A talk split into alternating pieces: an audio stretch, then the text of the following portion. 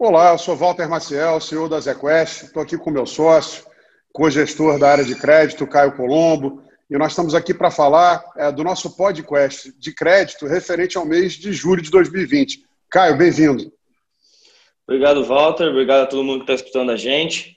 Acho que vai dar para a gente conversar bastante, dar um panorama aí de como está esse mercado, que deu uma boa recuperada, né? E a gente explicar um pouco aí mais detalhes para o pessoal. Então, Caio, é isso. É, a gente viu em julho, é, novamente, um mês de forte recuperação dos preços ativos de crédito, mas que ainda sugere que as taxas de carrego estão acima do que seria é, a expectativa para empresas da qualidade é, que a gente tem na nossa carteira, né? Exatamente. Eu acho que vale a pena até contextualizar um pouco lá no, no, no início, né? Quando a gente começou com a crise, foi muito importante a gente, a gente notar onde estava o problema, né? É cheio de incerteza, ainda tem um monte de certeza, mas a gente notou, nossa carteira era muito robusta nas empresas que a gente tinha e o problema não vinha de crédito. O problema estava em precificação. Então, você tinha os ativos com muito deteriorados no valor, foi o que machucou as cotas dos fundos, mas ela não tinha um evento de crédito, um risco de crédito na inadimplência, solvência ali dos ativos. Isso foi muito importante para a gente na hora da gente atuar, na hora da gente saber ali, na hora de você vender ou escolher uns ativos dentro dos nossos fundos, é, de como a gente agir de maneira ágil e eficiente. É, você pega em abril, você teve essa começando a voltar ainda muito ativo, uma, uma parte muito mista de ativos ainda chegando no, no, fundo do poço, outros já começavam a melhorar, mas ainda é a tese que a gente desenvolveu. Ainda estava os fundos ainda em, em queda de, de, de, rentabilidade. Você já tem o mês seguinte uma rentabilidade já quase de lado, porque você já tinha ativos que já pararam de deteriorar, ou seja, essa correção dos preços continuou e alguns começaram a melhorar, ou seja, já tinha um misto de bom com lateral. Junho foi aquela que tudo começou a melhorar e a gente afirmava que no momento em que isso estancasse, tivesse a confiança do mercado voltasse, alguns indicativos econômicos, seja também a questão da, da evolução da, da, da, busca pela vacina, ou, ou, entre outras coisas, o mercado voltasse a se equilibrar de uma maneira mais é, sem disfuncionalidade, né, ficar funcional, né, é, teríamos uma volta muito rápida, muito forte, em que todos os ativos praticamente tiveram compressão dos seus spreads. Ou seja, o, o valor deles ele voltou a, a, patamares mais condizentes com o risco, é, que é o resultado de julho. É essa terceira fase que a gente dizia na nossa teoria, é, em que você tem uma valorização muito forte, pois todos os ativos estão indo no, na mesma direção. A gente, apesar de tudo isso, uh, acho que fica importante comentar e que ainda assim, apesar dessa retorno, você ainda tem sim uma gordura que a gente chama nos spreads desses ativos porque são empresas muito boas, quando você faz análise de risco-retorno delas, é, tem ainda muito, eventualmente, para fechar, a gente come, ainda tem indicativos que agosto continua um mês muito forte, não dá para saber se vai ser mais ou menos, mas continua nessa mesma tendência, é, e você com, com com, com, um spread ainda muito gordo, né? Ou seja, a gente conseguiu girar ou trocar esses ativos na carteira de forma que você ainda tem um carrego muito interessante.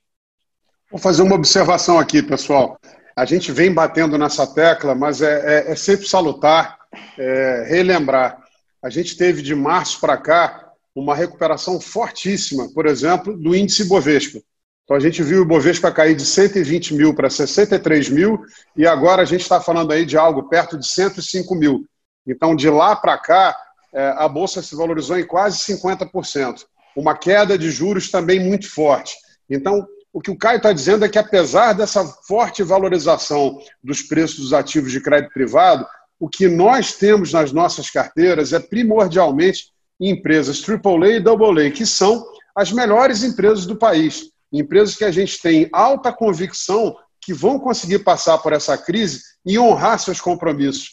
Portanto, seria uh, muito mais razoável que a gente visse no mercado de crédito privado, especialmente nessas empresas, uma recuperação mais rápida e mais forte. Só que, como o Caio está é, marcando aqui, eu acho que é importante. Não foi eminentemente uma crise de crédito, foi uma crise de liquidez. E a gente sai dessa crise com uma melhoria institucional muito grande, que é a capacidade do Banco Central no futuro de poder intervir nesse mercado.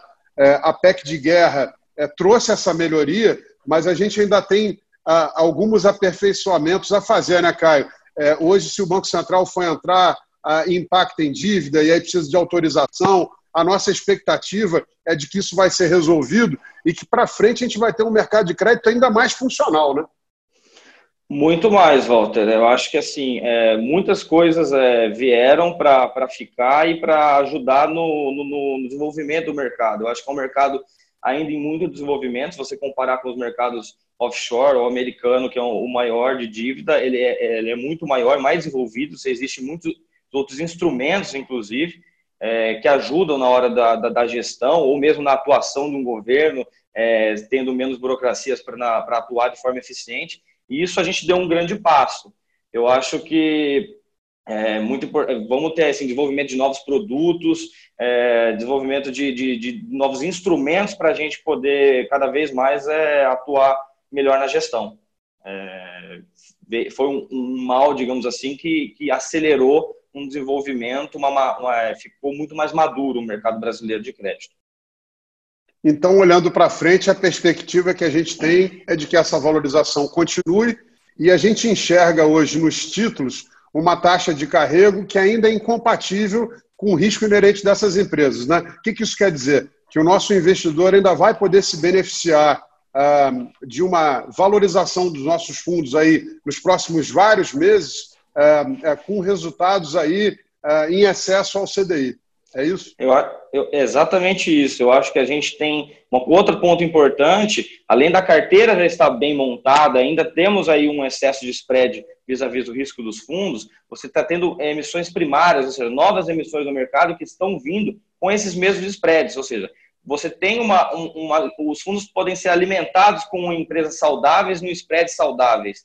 Ou seja, dá para afirmar de alguma maneira que você tem uma carteira bem montada para quase que até o final do ano que vem, é, com o que a gente tem aí e com o que a gente está vendo pro, nesse curto prazo aí de movimentações de mercado primário e de secundário também de alguma forma.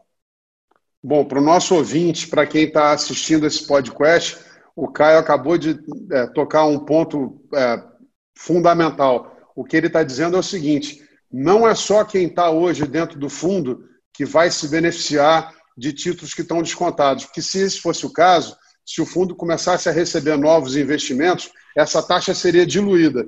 O que ele está dizendo é o seguinte: é, novas emissões do mercado também têm vindo a preços que a gente acha muito atraentes, a taxas mais altas do que deveriam ser, o que permite os fundos receberem novos aportes, continuarem a crescer com essa mesma taxa, o que é muito saudável. Acho que é isso, Nakai. Acho que a gente conseguiu dar uma bela passada aí pelo cenário de crédito. Alguma coisa que você quer aí dizer aí para se despedir? Não, é, mais agradecer a oportunidade a quem está nos ouvindo e acho que pontuar novamente que é exatamente isso que você comentou no final. É, a, não, é, não é um momento oportuno de, de um mês agora que deu ganho ou o fundo recuperou, acabou. Não, a gente ainda continua com um cenário muito positivo para investimento nessa classe de ativos, que sempre vai fazer parte do, do, do, do, do investidor, entendeu? É uma parcela da carteira que sempre vai existir é, e muito importante. Isso aí, gente. Obrigado, Caio. Obrigado aos ouvintes e estamos de volta no mês que vem. Um abraço a todos, fiquem bem.